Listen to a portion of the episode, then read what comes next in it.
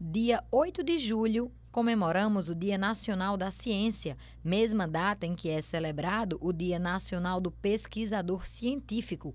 Ambas homenageiam a criação da sociedade brasileira para o progresso da ciência. E a gente segue falando sobre ciência e pesquisa em homenagem a tantos profissionais que dedicam as suas vidas em busca de encontrar soluções para desafios em diversas áreas.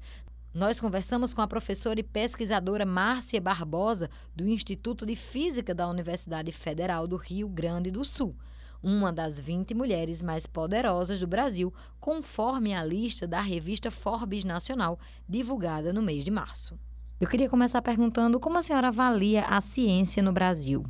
A ciência brasileira vinha evoluindo, vamos dizer, muito bem. A gente ao longo dos últimos 20 anos, cresceu no impacto internacional significativamente.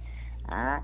A gente tem aumentado o número de publicações, que é uma maneira da gente avaliar nosso impacto internacionais, citações, participação em grandes colaborações internacionais. Uh, isso vinha acontecendo até uh, mais ou menos 2016, onde houve aquela PEC de reduções de gastos uh, no ensino público e, no, na, e na pesquisa. Isso teve um impacto muito grande no caminho que a gente vinha trilhando, porque agora, como existe uma restrição orçamentária muito forte, uh, a gente não consegue financiar a ciência. E isso, vamos dizer assim, como se a gente estivesse correndo uma maratona pudesse ganhar a maratona e levasse um tombo, que nem aconteceu com o Vanderlei. Pois é, levamos em 2016 um tombo. E hum. em ciência, como foi o tombo da maratona, uh, não, as pessoas vão dizer, não, mas espera mais um pouco a gente melhorar a economia, a gente volta a financiar. Não, o trem já passou, porque a gente perde uh, não só o, o, impacto que a gente vinha tendo, mas também a gente perde pessoas que a gente ia formando e que não vão se integrar à ciência brasileira. Elas, na verdade, estão indo se integrar na ciência lá fora do Brasil. A gente gastou um dinheirão formando mestres, doutores, pessoas que faziam pesquisa, e como a gente não tem empregabilidade para eles hoje no Brasil, o que, que aconteceu? O mundão olhou lá fora e disse: nossa, quanta gente boa! E estão levando uh, as nossas mentes. Ou as pessoas que não conseguem sair porque têm questões familiares, etc., terminam ficando aqui subempregadas e saem dessa ciência. Ou seja, o país pagou formação de recursos humanos que é tão cara e termina perdendo essas pessoas. Então é muito sério o que está acontecendo, sim, na ciência brasileira. Professora, a gente está vivendo um tempo em que a ciência é muito questionada. Como a senhora também avalia esse momento? Bem, vamos lá. Tem uma coisa mundial, né? De repente, no mundo inteiro, uh, as pessoas começam a, a, questionar, por exemplo, o aquecimento global, começam a questionar o uso de vacinas, questionam até se a Terra é esférica, tá? Na verdade, ela é um esferoide, a palavra correta. As pessoas questionam, de onde vem esse questionamento? A gente tem que se perguntar. Esse questionamento vem de interesses econômicos que financiam esse questionamento que não querem ouvir as verdades inconvenientes que a ciência diz. Tá? Então, a ciência, como ela não tem, ela não tem lado, ela não é um time de futebol, ela não é torcedor de time de futebol, ela quando descobre uma coisa diz, olha, isso é assim. E às vezes isso está uh, fora dos interesses de empresas, de países, de indivíduos. Tá? E começou a ter uma movimentação mundial nesse sentido. Note-se que ironia. As pessoas questionam a ciência quando, na verdade, hoje as pessoas podem chegar a viver até os 80, 90 anos de idade graças à ciência. Na Idade Média, as pessoas não passavam dos 35 anos de idade. Mas aí, com o advento uh, de, uma, de uma expansão da produção de alimentos, ciência, de termos uh, remédios, medicamentos, ciência, a gente consegue viver mais tempo, graças à ciência, e a gente não reconhece o que eu chamo da autoridade do conhecimento, que é essa autoridade da ciência em dizer as coisas, que está nos dando as coisas. As pessoas usam tá, a própria tecnologia que foi trazida pela ciência, quando alguém pega um celular, está usando ciência, semicondutores, está usando ciência base. Tá? Semicondutores, está usando a internet. As pessoas usam essa ciência para falar mal da ciência. As pessoas falam que a Terra é plana, mas cá entre nós, tu não conseguiria usar um celular se a Terra fosse plana, porque a gente precisa de satélites para essa comunicação. Para fazer usar o GPS, a gente precisa usar a teoria da relatividade. Então, assim, existe uma ilógica, essa contestação ela é ilógica neste sentido. Por quê? Porque ela quer ir contra a ciência usando os instrumentos da ciência. Eu diria que isso é um processo, assim, os últimos suspiros de duas coisas.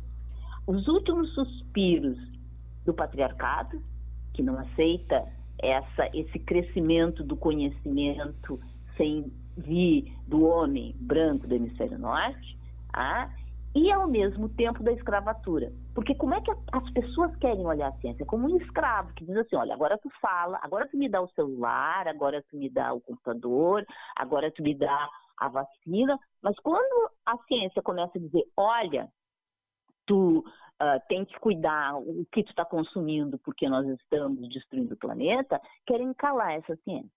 Então é uma não vamos desmatar, porque isso pode trazer inúmeras consequências, inclusive nos expor a novos vírus, aí querem calar essa ciência. Então a ciência se tornou uma verdade inconveniente. Só que ela vai continuar dizendo essa verdade, porque na história da ciência, toda vez que tentaram calar a ciência, ela continua falando.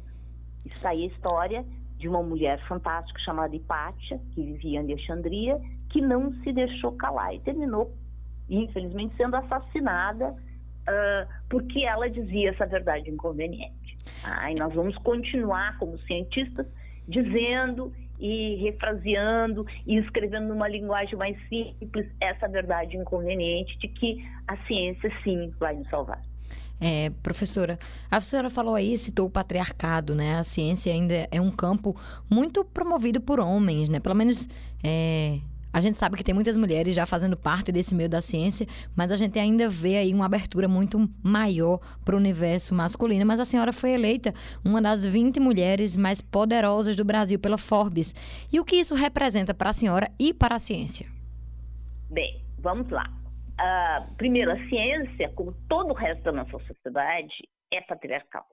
Hoje, no mundo, a Unesco mostra que somente uh, entre os cientistas, 30% são mulheres.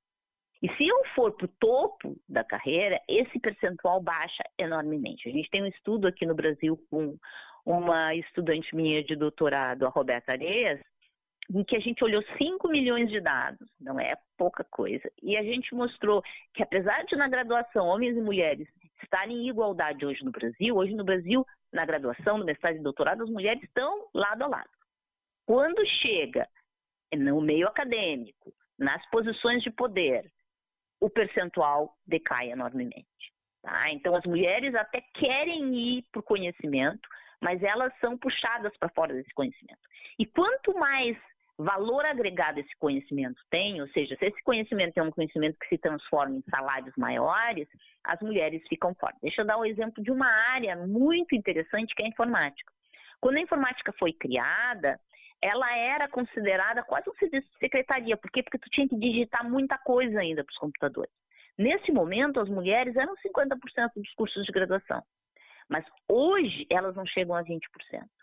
E esse percentual, quanto mais importante fica a área, quanto importante no sentido financeiro, menos mulheres a gente tem. E o que, que a sociedade faz para expulsar essas mulheres? Ela agrega à área um valor masculino. Então, se uh, o que quer, quer, dizer com esse valor masculino? Tem um estudo muito interessante nos Estados Unidos que, que mostra que crianças de 7 anos de idade já identificam inteligência como um atributo masculino. Como é que essas crianças chegaram a essa conclusão? Elas aprenderam isso na sociedade. Então, tu pega uma área, tu lança o estereótipo que só gênio pode estar nessa área, tu lança o estereótipo que ela não é para mulher, desde a infância e tu afasta as mulheres dessas, dessas áreas. Tá? Tu explica, tu fica dizendo para as meninas, olha, inteligência não é para ti. Ao contrário, tu lança um outro estereótipo que é muito interessante nesse estudo, eles jogam, diz assim, tem um joguinho naquela, naquele canto da sala que é para pessoas inteligentes, e no outro canto da sala para pessoas esforçadas. Para onde as meninas vão? Para o cantinho dos esforçados. Por quê? Porque as meninas ouvem que elas se dão bem, que elas fazem as coisas bonitas, porque elas são meninas boazinhas esforçadas. Então, e ciência não é só atribuído, tem muito esforço de ciência, mas não é atribuído, é, tem essa, essa aura de ser uma coisa para pessoas inteligentes. E aí os pais não fazem com que as meninas vão para essas áreas porque pensam que elas têm que ser gênios. Tem um estudo australiano maravilhoso que mostra que pais só estimulam as meninas a irem para as áreas de ciência, tecnologia e tecnologia e matemática se acharem que elas são gênios. Mas eles estimulam os meninos pelo simples fato deles gostarem das áreas. Então, assim, tem uma, uma construção social que empurra as pessoas para as diferentes áreas do conhecimento. Ah, isso é muito ruim, não é pouco ruim, é muito ruim. É muito ruim não só porque não é democrático, mas é muito ruim porque diversidade, ter pessoas distintas atuando juntas, leva a um resultado mais eficiente. De novo, tudo que eu estou falando aqui é baseado em evidências, estudos que mostram que isso é assim. Tá? Que inovação disruptiva, aquela inovação fora da caixa, ela acontece com mais facilidade se eu tiver um ambiente diverso. Isso é lógico. Se eu trouxer pessoas para resolver um problema que tem uma uh, experiência cultural muito diversa, eu consigo ter soluções mais criativas, porque eu junto experiências de vida distintas e a combinação disso gera uma coisa que, que no, no ramo de, de economia, de psicologia, é conhecido como inteligência coletiva. Se todo mundo é igual, a inteligência coletiva é igual à inteligência de cada indivíduo, mas quando as pessoas são diferentes, a inteligência coletiva é algo muito mais amplo. Então, sim, precisamos de mais mulheres. Eu tenho usado a minha exposição pessoal, é, cada vez que eu ganho um prêmio internacional ou que eu vou para algum fórum internacional, eu puxo essa credibilidade e trago para essa causa, tá? que é uma causa que é muito importante não só porque eu sou mulher, mas ela é muito importante porque eu quero que o mundo consiga resolver os graves problemas tá? que a gente tem pela frente. A pandemia é só um problema. Mas nós temos pela frente que enfrentar problemas de energia, de água, que é minha área de pesquisa, seríssimos problemas que a gente já está enfrentando com a questão da água. A gente vai ter que enfrentar outras pandemias, a gente vai ter que resolver o problema de como alimentar um mundo de 10 bilhões de pessoas. Logo seremos 10 bilhões de pessoas. Como é que nós vamos alimentar essas pessoas? Como é que a gente vai fazer uma distribuição de renda? Como é que nós vamos implementar processos de renda mínima e como é que a gente vai fazer tudo isso sem destruir o planeta? Para resolver essa gama complexa de problemas, eu não posso contar só com os homens brancos do hemisfério norte. Eu não posso dizer, olha, não, esse paizinho aqui, Brasil, não é para fazer ciência, porque ciência é só para gringo. Não dá porque eu preciso dessa diversidade. Então, para resolver os problemas, é preciso que todos os países estejam atuando juntos para resolver os problemas. Homens, mulheres, brancos, negros, latinos, todo mundo, porque todo mundo compartilha esse planeta. É, professora, só para a gente finalizar, uma última pergunta. A ciência, ela é capaz ou ela vai salvar o Brasil?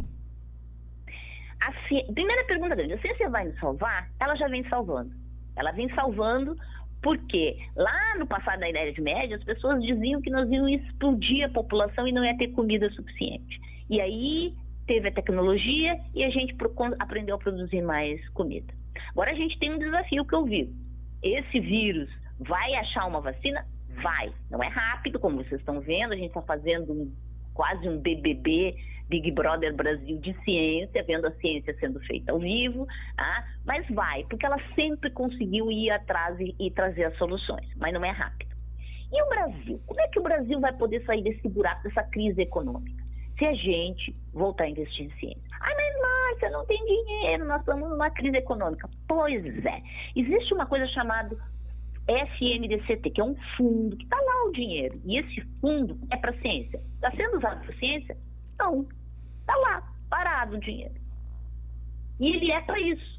Então, a única coisa que o Brasil tem que fazer é pegar esse fundo e aplicar em ciência. E aí nós vamos sim voltar a crescer. Porque nós vamos ter mais gente formada, a gente vai ter desenvolvimento econômico e a gente vai, inclusive, mover a máquina da industrialização do Brasil, porque graças ao mau investimento em ciência, o Brasil está desindustrializando. Hoje, o Brasil não produz coisas que produzia no passado, coisas de tecnologia. Precisamos voltar a industrializar. E isso passa por formação de recursos humanos, e isso passa por ciência, isso passa por liberar o FNDCT, que está lá paradinho, quem sabe, esperando para ser usado em quê. Obrigada, professora e pesquisadora Márcia Barbosa, por essa entrevista. Com os trabalhos técnicos de Paulo Roberto, gerente de jornalismo Marcos Tomás, Raio Miranda para a Rádio Tabajara, emissora da EPC, Empresa Paraibana de Comunicação.